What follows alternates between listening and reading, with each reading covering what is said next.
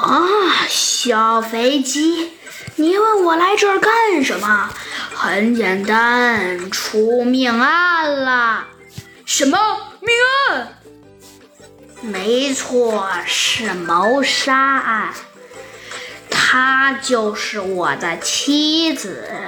小鸡墩墩呢，先是一愣，他便起了疑心。嗯，这位长颈鹿大哥，明明妻子都嗝屁了，怎么还能显现的这这么冷静？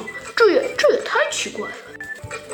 哦，小鸡墩墩呢，急忙抬起头说道：“我知道了，长颈鹿先生。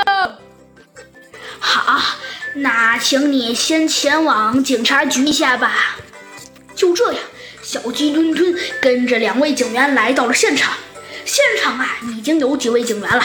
只见呢，有一个人正在指挥着你，对，你赶紧去调查。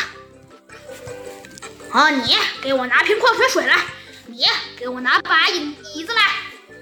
小鸡墩墩呢，看着这个霸道十足的人呢，心中就有一些生气。他说道：“嘿，你是谁呀？”啊，这个人呢，转过来。